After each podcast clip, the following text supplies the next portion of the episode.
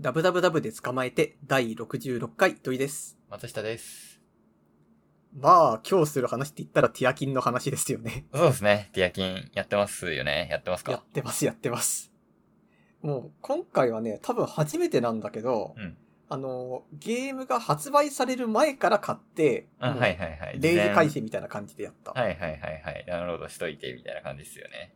そうそうそう。私もです。なんか最初はそこまでさ、うんあんななんていうか、 クラウチングスタートで待つことあるんだろうかみたいな思ったけど、うん。なんか実際自分が楽しみなゲーム来るとやりますね。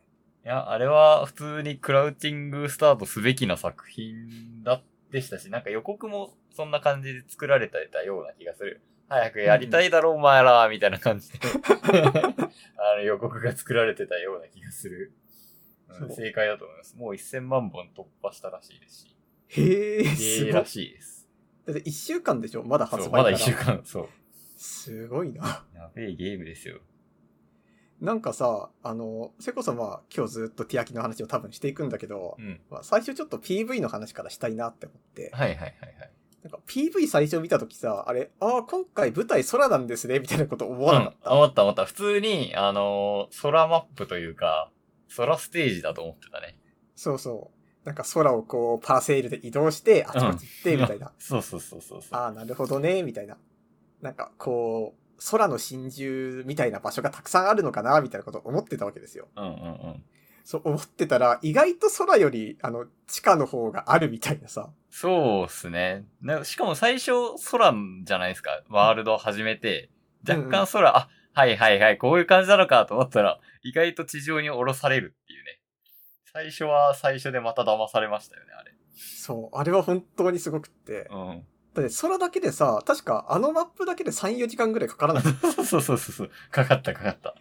そう、だからてっきりそんな感じ。しかもさ、空で失敗するとさ、そのまま普通にあの、何、祠で落ちるときみたいな感じで体力減るじゃうわーないでってすか。なりますからね。はい。そう。だから、ああ、今回は本当に空なんだな、みたいなことを思ってました。最初の方。私も思ってました。そう。でもなんか、そう思ったら意外とすぐみたいな。そうですね。いや、普通に、まあ、旧マップと言ったらめっちゃ変わってるんですけど、マップが割とね、そのままじゃないですか。それもなんか、あ、こういう感じなんだって思いませんでした思った。そう。あ、あーみたいな。あれじゃあ、あの、知ってるところあるのかみたいな気分になったけど、そこはなんか全然ない感じがするみたいなね。そうそう。ただなんか村の位置とかは同じだからってさ、うんうんうん、だからなんうかあの村今どうなってるみたいなのはすごい気になるんですよね。ん。ですね、ですね。そう。なんか知ってる街久々に来たみたいな。そうですね。はい。あ、か、ここ変わったんだ、みたいなね。そうそうそう。ありましたね。そうで、私が個人的に一番あの PV とのギャップで驚いたところは、うんあれ、深穴なんですよね。うんうんうんだって PV ではさ、なんか一番最初にそのガノンを、ガノンっぽい何かしらを、うんがなんかいる場所を探索してますよみたいなところで洞窟映ってたじゃん。うん。はいはいはい。だから、ああいうさ、でもなんか始めたら空だから、ああ、うんああいう導入があって空で戦うのねって思ったら、がっつりあるじゃん、下が。そうですね。うん。そう、なんならそのハイラルの第一マップと同じ面積あるわけですよ。そうそうそうそう。そう。あれが本当にビビったし、なんなら雰囲気めちゃめちゃ怖いみたいそう。いや、なんかもうあの時点で、まあ、空は半分だとしても、1.25、んに ?2.5 倍みたいなところあるじゃないですか。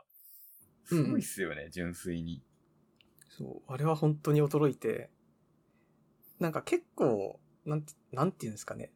そのステージのレイヤーごとに雰囲気違うところが私は結構好きで、うんうんうん割とその第一は結構前のゼルダうんうん。あの、プレスオブザワイルドと同じ感じで、うん空は結構なんか新しめな感じがするけど、なんかあの、地下の方って割と旧ゼルダって言ったら言い方変ですけど、なんか昔の、なんか割と怖めなステージ多かった時代のゼルダっぽいじゃ。うんんちうんうんょうっとんうん。確かに。あの、そう、あの雰囲気がね、懐かしくって結構好きなんですよね。ああ、なるほど。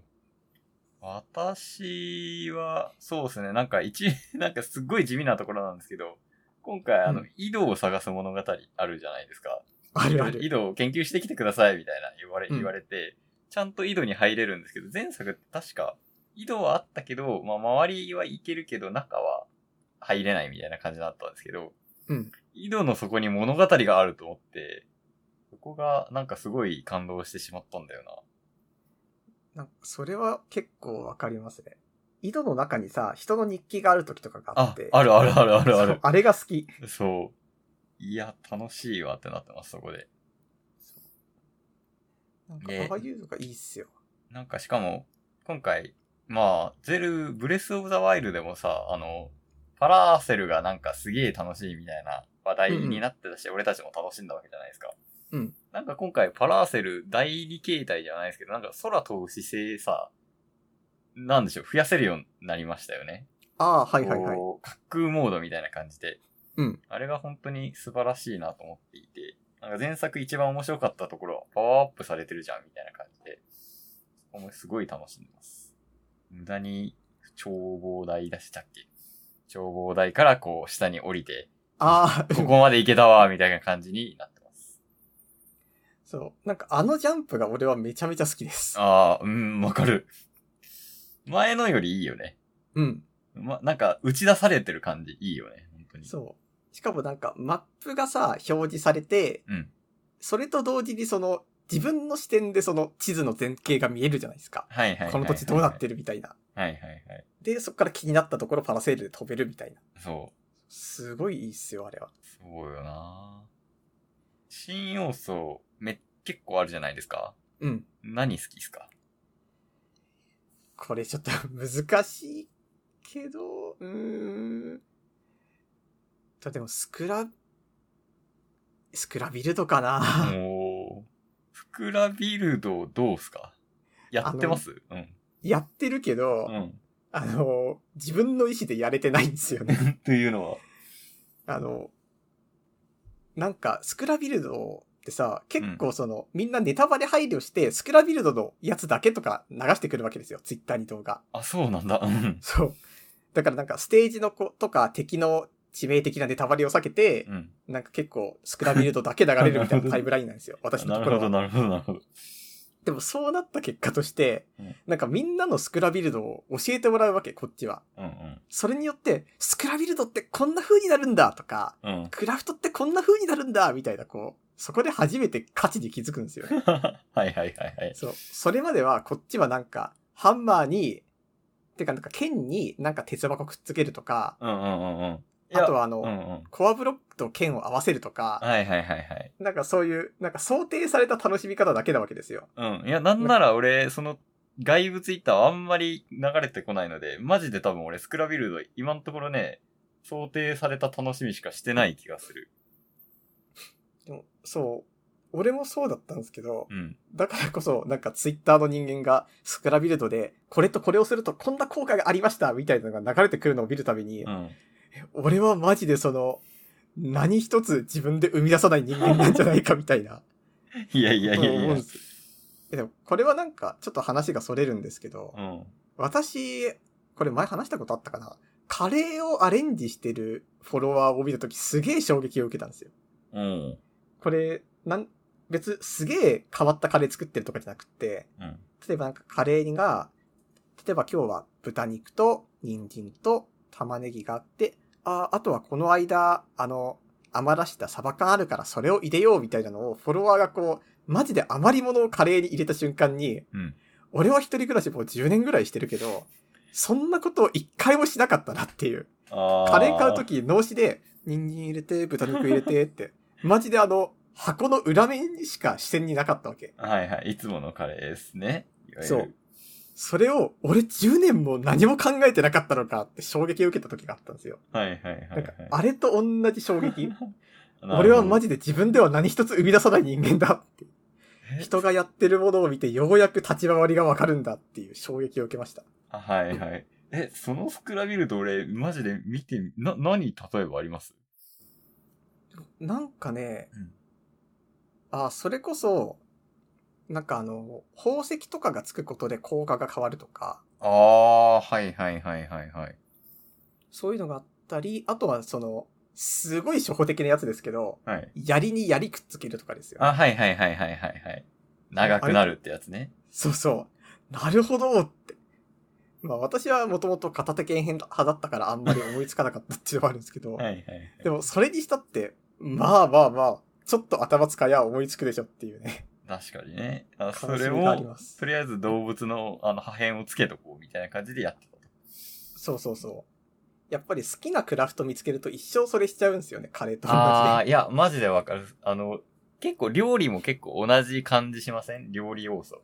わかるわか料理る。要素とスクラビルトって結構似てて、なんかま料理ってちょっとね、途中で、いや、そんなことないですけど、全然そんなことないんだけど、若干めんどくさいなっていう、あの、あれが生まれちゃうことがああるんで、まあ、いつもの、あ、キモとこう3種類つけとけばちょっとハート上がるだろうみたいな感じで料理しちゃうんですけど、そこをこう、ちょっとやって、あの音楽が、じゃん、じゃん、じゃん、じゃん、ちゃかちゃかってなると、おーってなるわけじゃないですか。はいはい、あのはい。喜び増やしていきたいっすよね、ビルドでも。いうのはあります。そう多分もっといろんな俺たちが知らない種類あるんですよね、きっと。そうですね。本当にそうだと思います。あの鶏肉とかね、つけて、鶏肉棒にしてるとかじゃね、ダメなんですよ。あの そういやでもまあそうなんですよ、きっと、本当に。そう。そう、でも本当になんかこういうのは自分の中で根深い問題になってて、うん。なんかこうし言ってしまうとさ、ブレワイの時に、なんかいろんな人がさ、ご了承でこう、クリアする動画とか流れてたじゃないですか う。んうんうんうん。なんはいかこんな感じで自分はクリアしましたよとか、はいはい。なんかそれはほぼその物理演算のバグでしょみたいな。はいはいはい。そう、ああいうのがあった時に公式が、じゃあ俺たちの方法でちゃんとご了承できるようにパッケージ用意しましたよっていうのが、スクラビルドだったりクラフトだと思うんで。ですよね。確かにね。もう君たちが必死にやったのを、もうちゃんとご了承できるセットです、これはって。確かに、あの、風の扇風機とかね、はい、これでご利用しワンチャンできますみたいな。そそうですもんね。でもなんか、そうやって出されたことによって、うん、かつてご利用しだったものがテクニックの世界になったん ですよ。確かに。そう。それによって、なんか、ちゃんとご利用しやってる人はご利用しではなく発想力があったんだ、みたいな。うんうんなんかそういうのがこう、まざまざと見せつけられるんで、うちんょっ。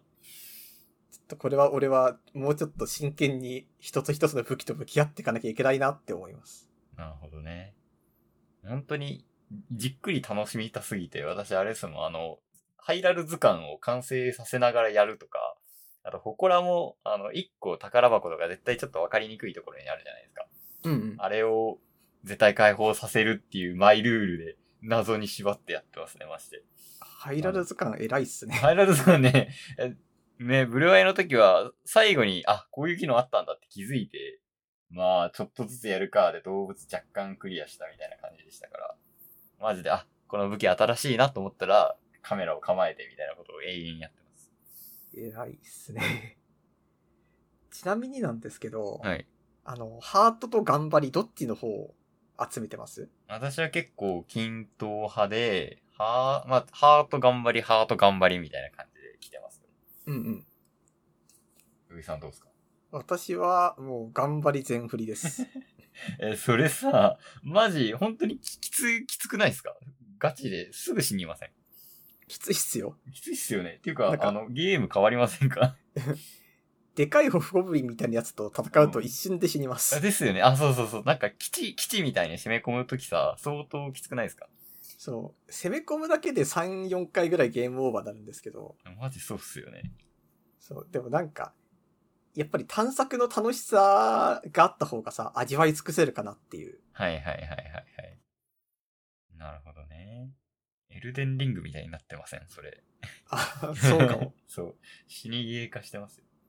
あ、ちょっと思ったのがさ、はい敵の攻撃の前動作複雑になってませんあ前作より。ほんのちょっそとう、いや、なんか、そこも思っていて、本当に前は剣をめっちゃ振ってれば相手は反撃できないみたいなうんうん。感じだったんですけど、そこ若干変わってる気がしますね。そう。なんかちょっと、振る、なんか振るのやめますみたいな瞬間があるじゃん。あるあるる。あるあるある。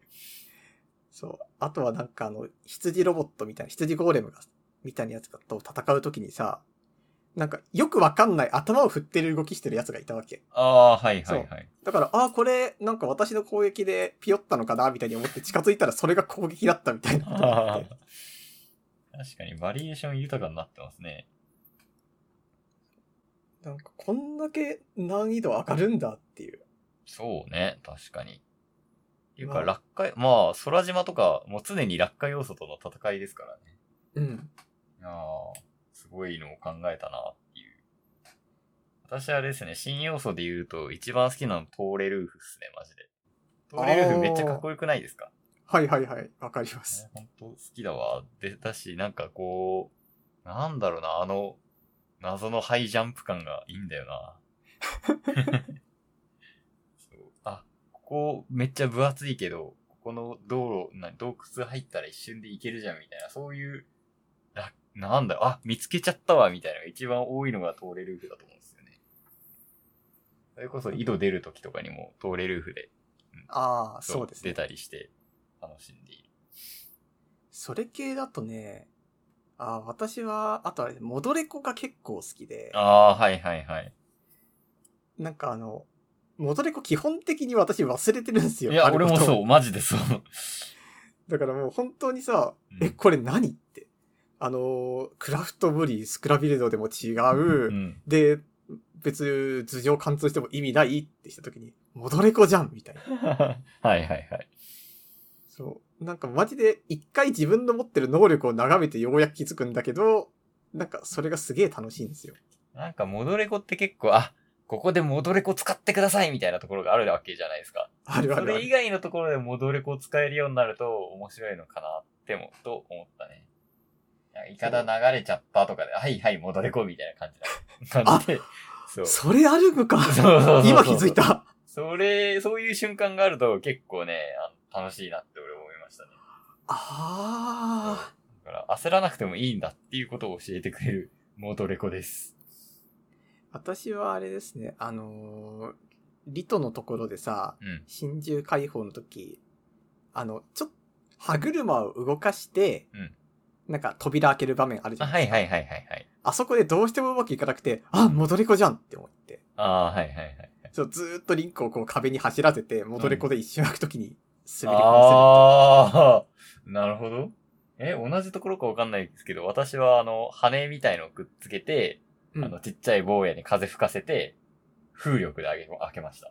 あその、そっちが正解な気がするな、俺。ー。いや、ちっちゃい坊や私頑張ったけどうまくいかなかったんえですちよ、っね。ちゃい坊やさ、あれ、操作しにくくねっていうのはすごい思ってる、マジ で。うん。わかる。そう、あいつもうちょっと頑張ってくれよって思うけど、まあまあ。あとあれ、なんかリーバルみたいにさ、上にやってくんねって そうそうそうそうそう。斜め上がちょっと欲しいんだけど、みたいな。そう今思うとリーバルトルネードめっちゃ良かったな、みたいな思いますからね。そうっすね。あとなんか、縦ロケットわかりますあ、わかりますわかります。そう、あれとかがすごい楽しくって、うん。なんか私、今日もちょっとね、収録前に、ゼルダの実況やってる人の配信見てたんだけど、うんなんか初めて縦ロケット使う祠があったじゃないですか。ロケットたくさん置いてあって。はいはいはいはい。なんかあそことかで、もうその人が縦ロケット作ってるんだけど、縦ロケットの発想がなくって、うん。最終的にその、なんか鉄板にロケットを4つつけて飛ばすみたいな感じになってて、はいはいはい。なんか本当にこれが楽しいんですよね。見てるだけでも。うんうん、うん。いや、あんたそこに答えあるよ、みたいな。わかるわかる。いや、そこは相変わらず、すごい、結構頑張れば何通りあるか、あるっていうのが、すごいんだよな。いや、マジで、まだまだ楽しめそうですね。なんか本当にその、全要素を満たした上でのクリアに行くぐらい行きたいんですよね。あ、そうそうそう。全部楽しみ尽くしましたよっていうので、あの、ゼルダを救いたいですね。いや、本当に。今作もめちゃめちゃ楽しいですからね。ね。全然どうでもいい話なんですけど、ティアキンって訳し方どうです もう仕方ないんでティアキンって言いますけど、なんかもうヒカキンみたいであれじゃないですか。思い ます、それはなんかいいのないかなと思って。でもこれしかないんだよこねれ。しかないんだよな。ブレワイと同じ法則を使うとティアキンになるけどさ、ヒカキンじゃんみたいな。でも、ちなみにヒカキンいなかったらティアキン飲み込めてました。あー、飲み込めてたかな。今そうっ、す味噌菌とかもあって、ちょっと盛り上がっちゃってるからさ、 ダメなんだよ。時期がそう悪いだよね。いや、合わせてきた説ちょっとありますいよやいやいやいや。じゃあ、味噌菌、ティア菌、ヒカ菌、セイ菌で、行くのか。なんか、そ、そこだけっ すね。あ、あと、あともう一個あるわ。ちょっと、うんもうちょっと、いや、全然いいんだよ。素晴らしいゲームなんだけど、画質と、あの、何、解像度と、あと、何、ヘルツえっ、と、あリフレッシュレートが高かったらもっと面白いんだろうなっていうのがあるので、あそう、スイッチプロを期待してますっていう感じですかね。ー、なるほどね。はい。やっぱね、あの、ホグワーツレガシーとかやった身からすれば、うん。あの、ゼルダってほんと世界綺麗じゃないですか。そうだね。そう、だからあの世界を 4K で見てっていうのは思っちゃいますかね。なんかスイッチの難しさだと思うんですよね、それ。うーん、まあ、持確ちかホグワ運べる。うん。ホグワーツレガシーもスイッチ版の発売延期なってなかったっけああ、延期になってましたし、相当後になるって言ってましたね。うん。最適化をしても結構厳しいっていうところではあると思います。いや、いいいいんだけど、で、外に持ち運べるっていうのは本当に最高で、俺最近電車の中でやってるんですけど、あーどうだろうな、家で最強スペックでやったら最高なんだろうなっていうのはやっぱ思っちゃいますかね。そうだね。 いや、なんかでも、ブレワイの時ほどの処理落ちはないなっても思いませんかそうで、いやーに、なんかもうちょっと、いや、進化しようがないんですけど、もう、カンストしてるみたいな状態だと思うんですけど、うーん、もうちょっと期待しちゃうっていうところがあるかなるほどね。 な。はい。エルデンリングやれってことかな。エルデンリングもほんと綺麗なんですけど。うーん、違うからな、ゲーム性がっていう。エルデンリングっぽい要素結構ありますよそねう。かいやかなりエルデンリング。 あの、なんか、ちょっと砕けたさ、丸いところをリンクがふんって触るとさ、はい。なんかあの、どっか、なんか文様が浮かび上がってみたいなのあるじゃないですか。あー、マジでエルデンリングだね、あれ。ただ、エルデンリングもっとあの、突然石が降ってきて死ぬみたいなのありますから、うん。 そう、あの、突然像が動き出して殺されるみたいなのあるんで、それよりはエルデンリングじゃないんですけど。いやー、画質、た、んプロ出てくれ。で、プロでも、あの、同じタイトルできるようにしてくれっていうのが望みですかね。いやーまあ、こっからね、まあ、俺たちがガンガン、 ゼルダをや、おそらくやっていくわけですけど、はい。あ、そうだ、最後に一個話したいことあったんですけど、はいこれ私だけかなどうだろうあの、映像、PV 中の、PV っていうか、あの、ムービー中のリンクさ、うんずっとびしょ濡れじゃないですか。あー、そうだね。てか、水入った後の映像が、なんか必然的に今多いから、ポタポタなってるし、水の演出増えたから、めっちゃ飛び込むとバッシャーンってなるとかも増えたから、なんか、前作との違いで、うん。確かにびしょ濡れっていうシーンが多い気がする。そう、だから、ああ、また濡れてるって思うん ですよ。乾かしてからムービー入るか、みたいなことはありますかね。そう時の神殿もそうだし、うん。うんあとはなんかその、地上絵みたいなやつやってもそうだし、うん。まあ、確かに確かに確かに。そう、基本的に全部水要素があるんですよ。確かになあれはあれで面白いですけどね。そう、また濡れとる。そうまあ今、話せることはこのぐらいです。そうですね。また、もうめちゃめちゃやり込んだ後に、こうだった、こうだった。よかった、よかったって話をしますか。そうですね。はい。じゃあ、そんな感じでエンディングいきますか。ダブダブダブで捕まえて。エンディングです。はい。あの、ゲームつながりで1個ありまして、うん。クッキークリッカーがね、大型アップデート入ったんですよ。それマジで誰が望んでるんですか その、クッキークリッカーの大型アップで。これはね、実際好きな人はこの機会にもう一回始めるんですよね。うーん。まあ。私も始めたし。はい。で、なんかあと、これは多分オンライン上の仕様なんだけど、うんクッキークリッカーってその、プレイ人数が多ければ多いほど、クッキー生産にバフがかかるっていう Steam 版の特徴があるんですよ。へー。へーそうだからこそ、なんか新しいアップデートをどんどん上げると、既存のユーザーも楽しめるし、新規が、あの、遅れも取り戻せるみたいな。うん、うん、うんなんかそういういい側面があるっていうのはやっぱ大きいと思うんですけど、うん。まあ今回のアップデートでね、なんと自分を増やせるようになったわけですうん。よ。俺マジで、聞聞いただけじゃ何何もわかんないんですけど、どういう意味なんですか要はその、今までクッキークリッカー世界のクッキーっていうのは、うん。基本的にその自分が作り出してるんですよ。うん最初は手ごねで、はい次おばあちゃんに外注して工場を作ってとか、はいはいはい。全部はい自分が指揮してるわけ。はいはい。ってことは、自分がもう一人いたら、すそれの倍の効率で同じことができるわけですよ。まあ理屈はそうですけど、そう。ってことは、じゃあ最終的に自分を増やすのが一番クッキー増やせますよねってえマジでわからん。2倍になるってこと全部が。いや、純粋にただ増や、増えるだけです。他のと同じように、当倍で増えるみたいな。えどど、どういうことってなるんですけど。基本的にはい、おば、クッキー、クリックだと、クはいッキー1枚増えるとか、はいはいはい。工場だと100増えるとか、いろいろ仕様があるんですよ。ちょっと数はあやふやですけど。はいはい。で、その中の一番クッキーがめちゃめちゃ増えるのがうん自分なんですよ。自分を増やす時のクッキーの増えるやり方がもう莫大な数増えるんですよね。うんうんうん。だからそういうまあ生産施設としての自分なわけですよ。うーん、何を言ってるんだって なるないやでもこれね、久々に始めた時にね、私はすごい衝撃を受けたの。うん。っていうのも、私今までね、クッキーっていうのは人間が焼くもんなんだから、温かみのあるクリックしなきゃいけないよ、みたいな派閥だ、いたわけ。もう、モットは使いません、みたいな。 ああ、はいはいはいはい。でも、久々に始めるときにさ、うん。もう実績の量も半端ないし、今から自分を増やすところまでいけないと。うん。だからもうこれはもっと入れようって思って、クッキー自動クリックとか効率化ボットみたいなやつを入れたら、うん。もう入れた瞬間にさ、もううんありえん増えるわけ。はい。もう俺が多分、クッキークリッカー手押しで、あの画面か、ちょっとチラ見しながらやってた頃の、うん。なんか総生産を、 なんかほんと半日ぐらいで抜くわけですよ。あそうなんだ。そう、だからもう、それを思った時にね、あ、これはなんかもう人間の温かみとかよりもプログラミングの方がいいなって思いました。ああ、レ、レンダ、レンダーモッドの方がいいと。手ごねより。そうそうそう。なんだったらその、今さ、AI でとかいろいろ言われてるわけですよ。チャット GPT がどうとか。はいはいはい。でも実際人間の方がいろいろなことできますよっていう人いるけど、はいはいはい。そういう人だってクッキークリッカーやったら変わります。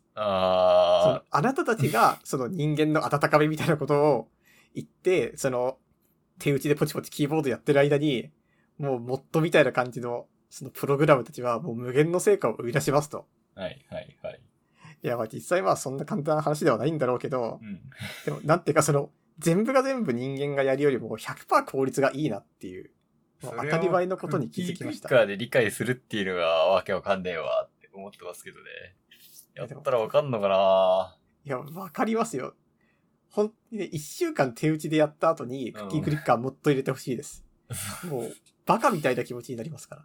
そうなんだ。圧倒的な量で感服されちゃうわけですね。そそうなのかう。やっぱあれは数の暴力、うんメーターがカチャカチャカチャって回るのを楽しむゲームだから、うん。そことの相性がもっとは良すぎるんだよね。ああ、なるほどね。うーん。ああ、やんないと思いますけど、いつかやったら理解できるのかもしれないで すね。もう、始めるなら早い方がいい ですよ。今、バフもかかってますしね。そう。それにあの、やっぱ、あの、イラスト系の AI とかでもあるじゃないですか。あの、もう一番最初に客の囲い込みをもうしてるから、今から入るの大変だよ、新規参入は、みたいな。あはいはいはい。あれと同じで、もう今からでも、モッドを最初から使ってる人にはう、んどう頑張っても追いつけないんですよ。ああ、あーはいはいはいはい。そう、それだったら、いや、競うゲームではないんだけど、そう、それでもな、なんつうか、やっぱ一番最初から牽引してる人たちと同じ地平を見ようとしたら、もうさい今からでも早い方がいいですよっていう。 わかります。わわかってねえけどわかりました。まあ気が向いたらぜひ。はい。私、最後に話したいのが、あの、実はあの、グリッドマンワールド10に行った話を展開したと思うんですけど、この時に私、スマホバキバキに割ってるんですよね。土井さんもいたんですけど。はあ見事に落としてました見ね。事に落として、し画面の下の方をもう割るっていう事件があって、まあその修理と、をしたんですけど、その話をしようかなって言って、えっ、と、まあ、Pixel 6a っていうあの Google のスマホだったんですけど、画面割れの修理代がうん21,780円っていうことで、まあ微妙な金が。額、もう一台、格安スマホならね、なんか、えー、まあ、ワンチャン買えるぞみたいな金額うんた。だ俺ピクセル好きだしなと思ったし、まあピクセル今セ 7A とか出てますけど、なんか結構いい下取り来るじゃないですか。そうだそね。のためにも維持しとくか、みたいな感じで、えー、直したんですけど、なんでこう簡単に直しそうって思ったかっていうと、携行品保険に土井さんにも言ったんですけど、入ってて、うん。まあ保険で直すかって言って直して初めて使ったんですけど、えっ、と、その話をしたくて、で、スマホ、土井さんスマホの保険とかって入ってたりしますなんか Apple Care みたいなのでもいいんですけど。いや、入ってないですね。そう。で、なんか携帯ショップとかでもよく勧められるけど、よく断る対象みたいな感じじゃないですか。保険って。なんで私もまあ、あんま入んなくてもいいかなと思ってたんですけど、なんかクレジットカードにつける保険で月300円で、えっ、と、えっ、と、携行品なんでカメラとかスマホとかパソコンとかを、まあ自分の手で破壊してしまった時に、えっ、と、で、外で破壊しないといけない。み家で壊れたとかはダメで、あと外でへー落として壊れたとかで、えー壊してしまった時に10万円まで、えー、なんて言うんでしょう。修理代を出してくれるよっていうのをなぜか気が、私もほとんど保険とか入んないんですけど、えっ、となん、なんかその時は気が変わってたんでしょうね。2020年、えー、6月とかから入ってたんですよ。うん。で、その300円、月々300円なんですけど、300円を払い続けて、えーまあ大体3年目で、やっと 使うってなってスマホを壊しました。うで、んうんうん。 3年目なんで、えっ、と、300円かける12ヶ月かける、え3。で、かける300なんで1800円なんですよね。うん。 1800円せこせこ出し続けたので、えー今回スマホの修理21780円が、まあ無事審査とかしてもらったら、あ、これは対象になりますって言って、まあ、自己負担金1000円かかりますっていうのと、うんあとなんか意外だったのが、私ケースつけてたんですけど、ケースの壊れとかはないでしょうかって言われて、あ、なんか革のケースだったんですけど、ちょっと凹んじゃったというか、なんか革が若干剥がれちゃったんですよね、みたいな。あ、じゃあそしたらそれ写真送ってくださいっていうことで、うんそれも審査してもらったら、あ、これも今回おりますよっていうことで、えそうー、。意外と高いケースで、これ6800円のケースだったんですよ。そう なんか、そう、いや、あのー、Google ストアの、あの、クーポンがあったっていうのはあったんですけど、うんなんか軽いし、なんかいいって聞いたことがあるから、 これを使っておこうと思って6800円のケースを使ってたんですけど、無事そのケース代が出たっていうことで、えー合計28,580円を、から1000円引いて、まあ、27,580円、えーうん保険が降りたっていうことで、いきなりこれを出すっていうのはなんかちょっと大ショックだと思うんですよ。スマホを落としたにもしても、カメラを落としたにしても。うん。ただ、月々300円っていうことを考えると、なかなか、うーん、まあ、使わないことがもちろん第一ではあるんですけど、なんか心の支えになるっていうか、他の保険とかも気にしなくてもいいし、なんか断っても、あ、私こっち入ってるから大丈夫、みたいな意味で、一個入っておくのは私は今回ありだなぁと思いましたね。ああ、いいっすね。はい。で、まあ、一個注意が必要なのは、携帯とかの保険って多分、代替機とか貸してくれるんですけど、うん。これはただの携行品特約なので、別にそういうサポートはないので、私はまあ、郵送修理に出して、結構早く帰ってきたんだよな、いつかゴールデンウィーク中に壊してゴールデンウィーク中に帰ってきたので、まあ、よかったなと思ったけど、まあ、昔のスマホに SIM を入れ替えてっていうことをしたんですけど、まあそういうのが、はぁっていう方は、もしかしたら、あの、ちゃんとキャリアショップとかの入った方がいいかもしれません。アップルケアとかね。とあいうあ話でした。でもなんか、それ聞くと入った方がいいなって思うけど、うん。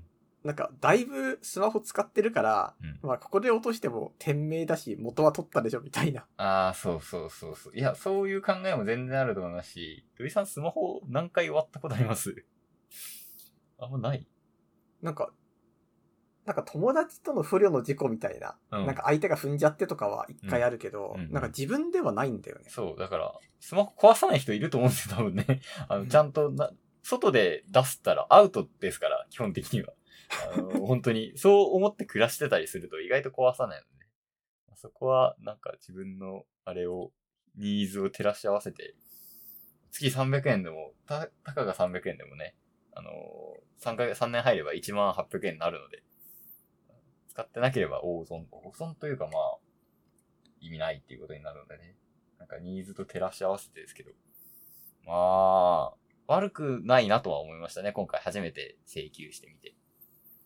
なるほどね。はい。で、本当に3年も使ってなかったので、私そろそろやめよう、やめようってずっと思ってて、結局やめてなかったんですよ。うん。だからまあ、ね、やめてたかもしれないし、なんかやめようと思ってた対象でもあったっていうところでもあるんで、本当に微妙なところですけど、たまたま今回こういうタイミングで壊れて、なるほど、と思いました。まあ、よかったね。 そう、よ本か当っにた、よかったのはよかった。治ったし、うん、ケース代もなぜか、なぜかというか、ありがたいさサービスというか保険内容だったし、じゃあ、ちなみにこれからも保険入り続けますかはい、入り続けますね。おー 意外、まあそうね。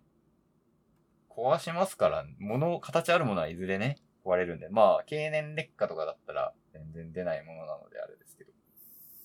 まあ、10万以上、まあカメラとか持ってたらもしかしたら10万以上いくかもしれないですけど。まあ、入っておけば、一応安心。1日10円ってことかなまあ、そう考え自由れというこばとで、はい。割と悪くないなって本当に今回は思いましいいっすねは。やというなんか、そういうのを聞くと、私も保険、もう一回ちょっと考えようかなとは思います。た。まあね、本当医療保険とか本当いらない派なんだよ。お前なんでこれだけ入ってるんだっていう感じではあるんですけどね。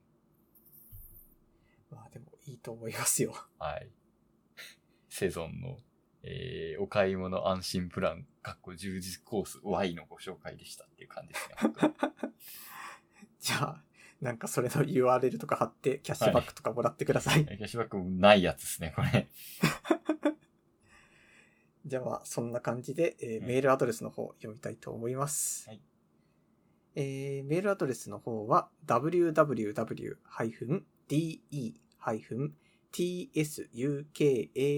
www-de-tsukamate アットマーク google.groups.com です。えーホームページの方にね、メールフォームの方ありますので、そちらからもよろしくお願いします。じゃあまた次回は2週間後ですね。はい。じゃあまあそんな感じで今回もありがとうございました。ありがとうございました。